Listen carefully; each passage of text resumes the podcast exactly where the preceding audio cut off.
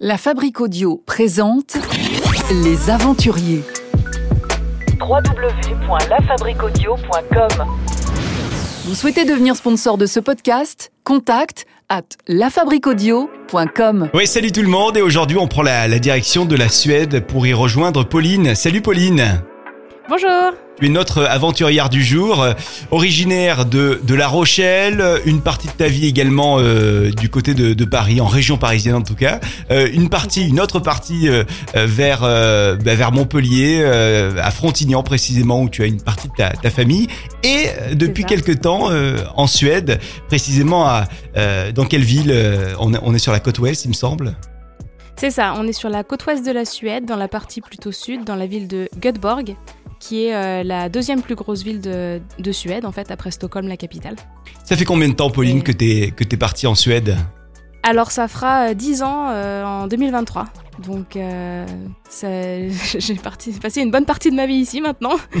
Donc, hmm. Et alors c'est marrant parce que euh, bah, tu parles totalement euh, maintenant le, le- le suédois et, et même quand on va sur ta page LinkedIn que je que je suis allé euh, observer, eh bien tout est écrit en, en suédois.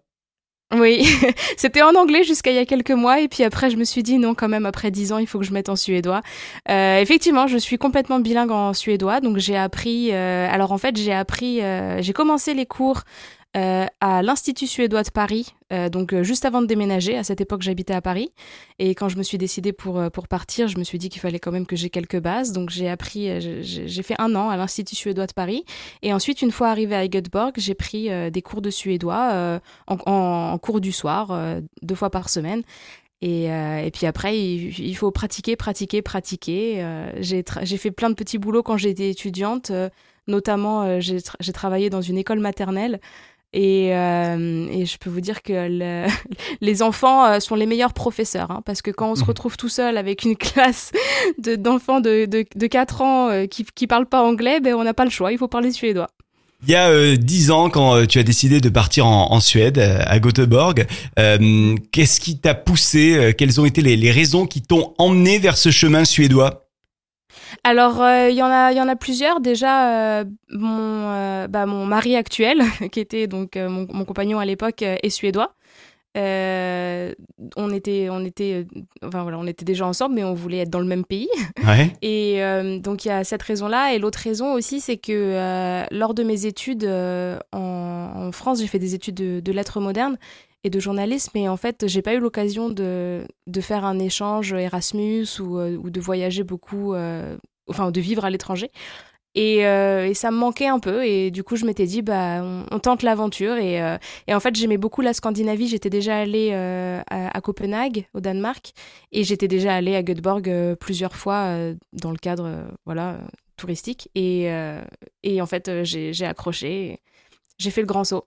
Qu'est-ce qui fait que, d'après toi, Pauline, euh, tu es vraisemblablement plus attirée par euh, les pays euh, nordiques que les pays du, du Sud, que pourrait être, je sais pas moi, l'Espagne, le Portugal, par exemple? Euh, alors, euh, c'est sûr que déjà, j'a- j'aime le soleil. Alors, euh, très mauvais choix hein, d'aller dans le nord. non, euh, en fait, moi, vraiment, la nature, tout ce qui est en Scandinavie, bon, et, et en Suède, évidemment, parce que là je, je peux parler, mais il y a le rapport à la nature est vraiment très important. C'est-à-dire qu'il y a la nature partout dans la ville, il y a des forêts, des lacs. Nous, à Göteborg, on est sur la côte, donc on a vraiment la, la mer partout. Euh, donc pour ça, pour moi c'était très important. Euh, également la conscience écologique de la, mentalité suédoise, c'est quelque chose qui m'a marqué euh, dès le début en fait, dès mes premiers voyages. Moi-même, je me considère vraiment comme une écologiste engagée et du coup c'est très important pour moi cette conscience écologique. Et, en fait, le, mode de vie ici, alors c'est quelque chose que j'ai découvert après avoir déménagé, mais vraiment je, je m'y plais énormément, c'est-à-dire que je sais pas, c'est un mode de vie où on se lève tôt, on fait beaucoup de choses euh, pendant la journée, le matin, mais également on sait euh, apprécier tous les moments un peu cosy. euh, parce que les hivers sont, sont longs et il faut savoir euh, rendre les hivers euh, un peu plus cosy, par exemple. Et, euh, après, les étés sont vraiment super aussi. Donc, euh, c'est un mode de vie que moi, ça me convient. Quand tu dis cosy, c'est quoi exactement? Euh, C'est le fait de d'aller euh, dans des intérieurs que sont des, des cafés, des, des bars, des restos, de se retrouver entre Oui. potes, c'est ça? Oui, voilà, c'est ça. En fait, en Suède, il y a ce qu'ils appellent le fika. Euh, F-I-K-A et c'est euh, c'est vraiment leur euh, c'est toute une mentalité en fait le FICA ça doit être un des mots les plus importants je dirais aussi important que notre apéro à nous quoi. Et donc en fait le FICA c'est la pause pause café avec une petite une petite on dit enfin un petit gâteau quelque chose comme ça mais c'est surtout la pause sociale en fait. On se retrouve dans un café on se retrouve chez les uns chez les autres même on fait une pause au travail et et, et on discute on se pose on voilà on, on, a, on euh, notre petite pause café avec notre petit gâteau ou notre petite roulé, nos petits roulés à la cannelle. et, euh, et, et on, on, prend le temps et euh, moi j'aime bien.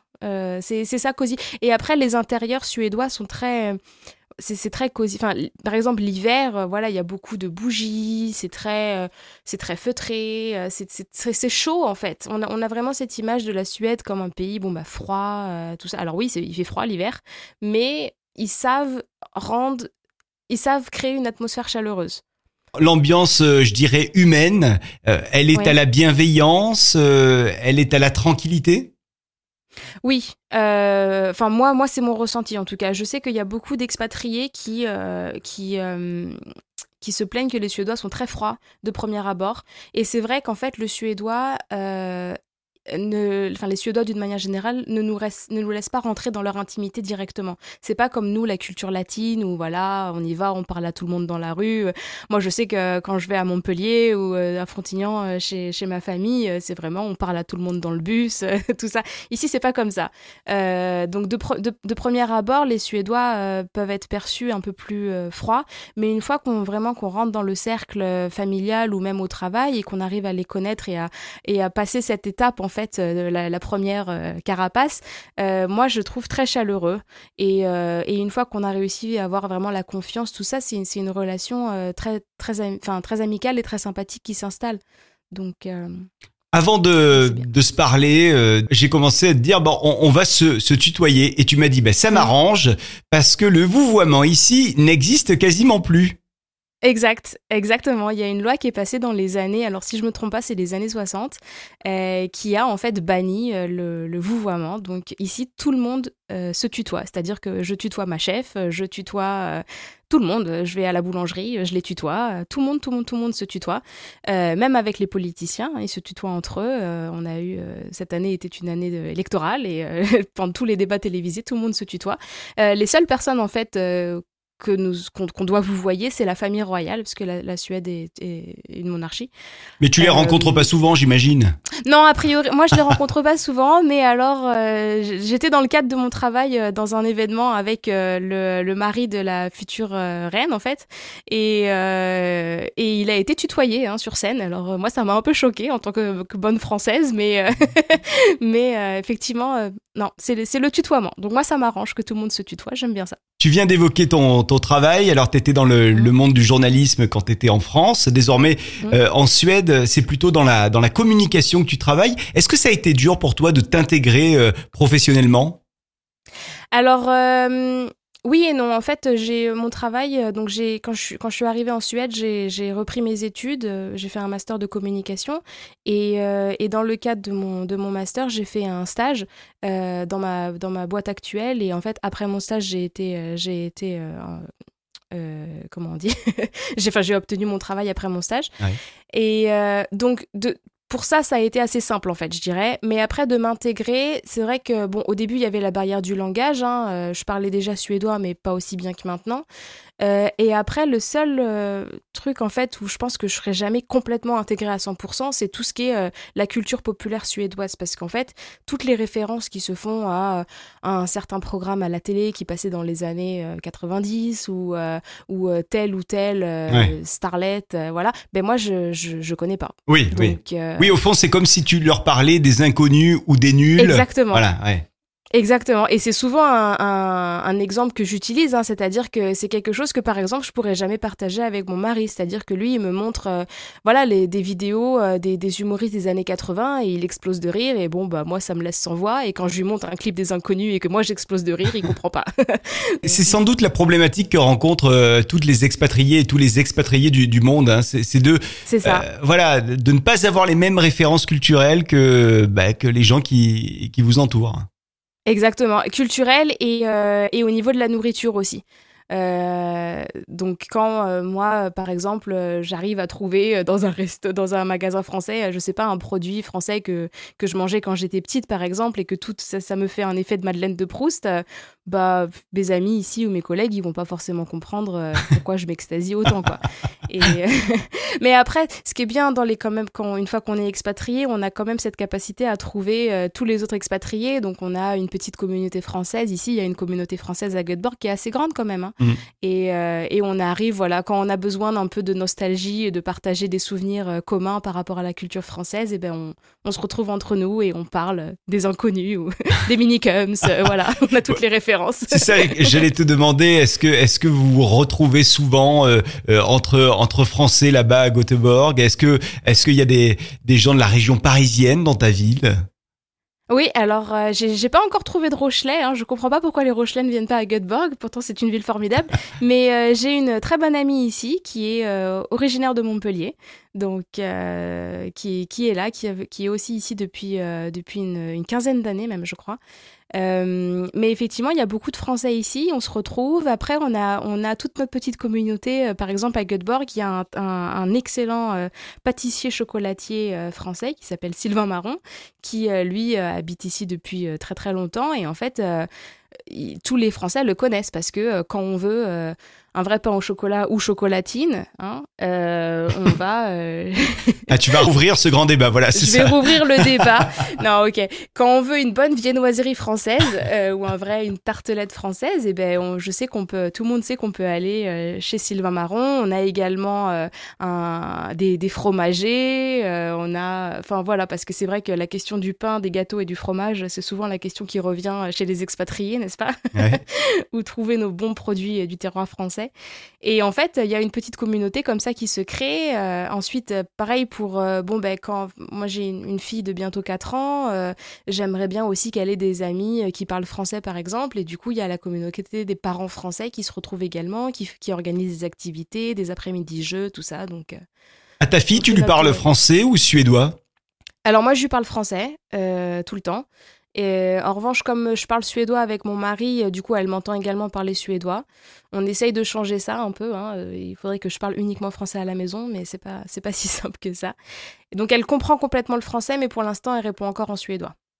Et, ton mari, avec ton mari, tu, tu parles un petit peu français, un petit peu suédois, mais lui, il comprend le, français, et il, le parle aussi. Oui.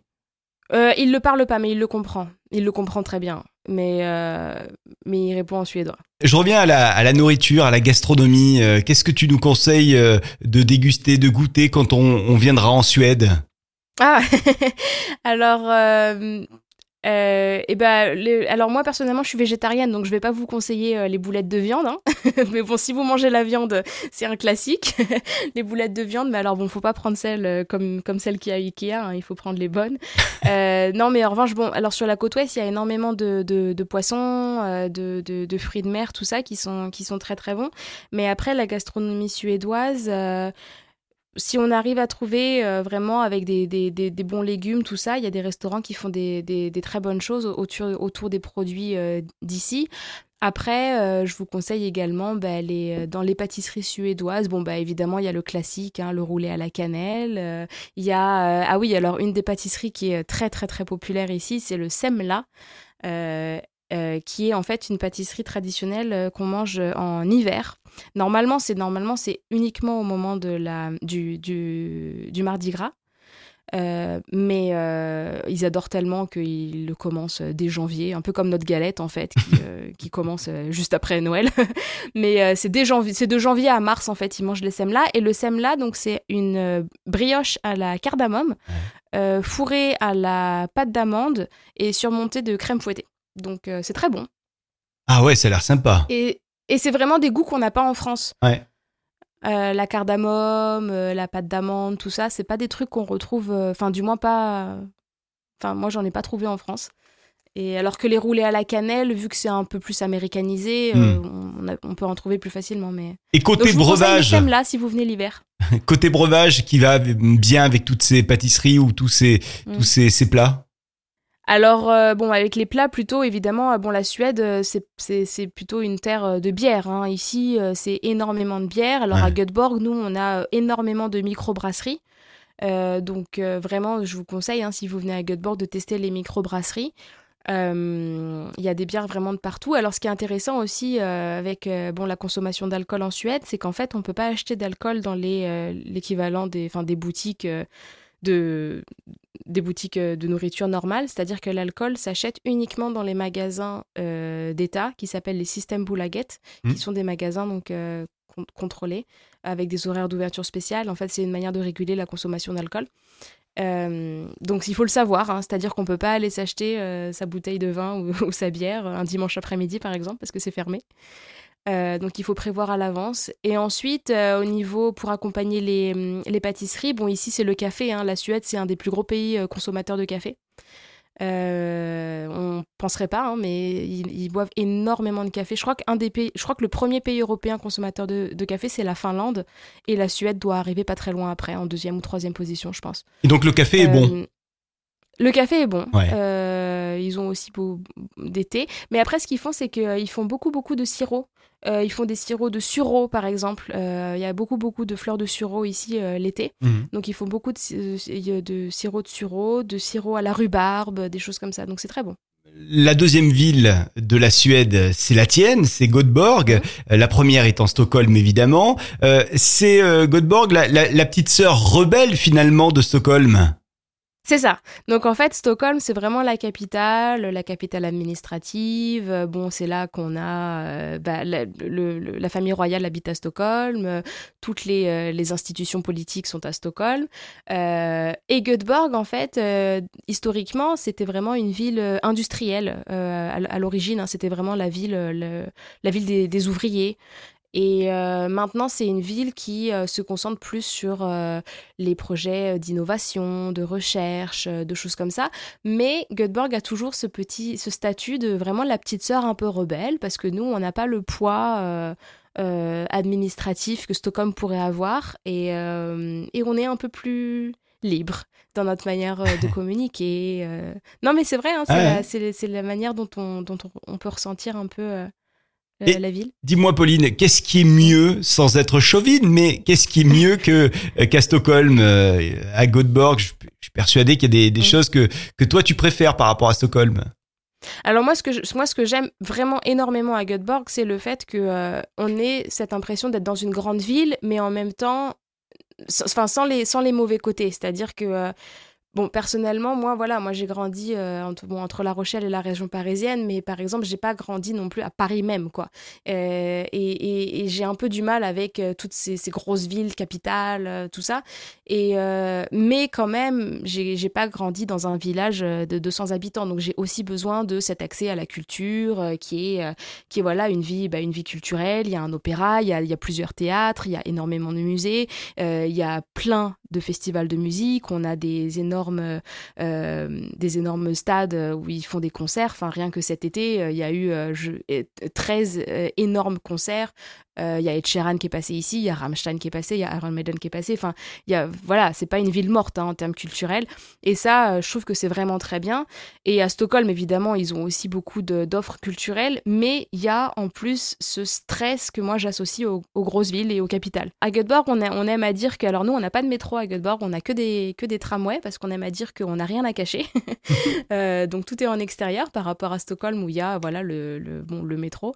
Mais euh, quand je vais à Stockholm, je trouve que le rythme de vie va plus vite, que c'est plus stressant, euh, alors qu'à Göteborg, c'est quand même plus. C'est plus, en fait, on a plus cette sensation d'être en province, mais on est quand même dans une grosse ville, quoi. Donc, et il y a la nature, il y a la nature partout, partout, partout. Donc, euh, c'est-à-dire qu'il y a les forêts partout, il y a des lacs partout, euh, la mer, elle est à, elle est à 5 minutes à vélo, donc. euh, Puis tu as même un lac qui est à, à quelques heures de... le- un des plus grands lacs européens certainement, et qui, qui est énorme, hein, on le voit sur la, sur la carte, qui est à quelques heures de chez toi. C'est ça, oui, oui. Euh, le lac Vänern, il est, il est à, deux, ou trois heures de voiture, il est, pas très loin, mais même dans la région de Göteborg, il y a beaucoup, beaucoup, beaucoup de lacs. Et en fait, moi, je sais que quand j'ai des amis et, de la famille qui viennent euh, de, France euh, pour me voir, quand ils atterrissent en fait à l'aéroport de Göteborg, tout le monde réagit parce que la vue est magnifique quand on atterrit. C'est-à-dire que c'est des énormes forêts de sapins avec des lacs. donc ça change de l'atterrissage à Roissy, quoi. Mais, et, puis, sans dire de mal de la France, hein, j'aime beaucoup la France, mais, mais, euh, mais voilà. Et puis il y a l'air d'avoir. La nature est vraiment présente partout. Il y a un archipel qui est magnifique, non? C'est ça, l'archipel de Göteborg, c'est vraiment notre, euh, c'est un bijou, euh, c'est vraiment, euh, c'est, magnifique l'archipel de Göteborg. Et l'avantage, en fait, c'est que c'est pas toute une expédition pour s'y rendre où il faut mm. planifier trois jours à l'avance. C'est vraiment, on prend le tram depuis le centre-ville et puis le tram nous amène directement à l'embarcadère et de l'embarcadère, on prend un, ferry et la première île, elle est à 10 minutes en ferry et l'île la plus reculée, elle est à 30 minutes. Donc, donc vraiment, c'est proche, quoi. C'est vraiment accessible et en fait, l'archipel alors certaines des îles sont classées euh, réserves naturelles, euh, donc elles sont entièrement euh, non motorisées. On n'a pas le droit d'avoir de véhicules motorisés sur les îles. Il y a des gens qui habitent à l'année sur l'île. Alors c'est drôle parce qu'en fait, pour pouvoir transporter leurs courses ou tout ça qu'ils amènent depuis le continent, ils ont des brouettes. Donc en fait, euh, une fois qu'on débarque du ferry, euh, il y a les brouettes qui nous attendent pour mettre euh, les, les, bouteilles de lait, tout ça. Ouais, je, je, reviens sur sur ce que tu disais à l'instant. Pas de pas de bateau à moteur, pas d'engin motorisé dans certaines îles.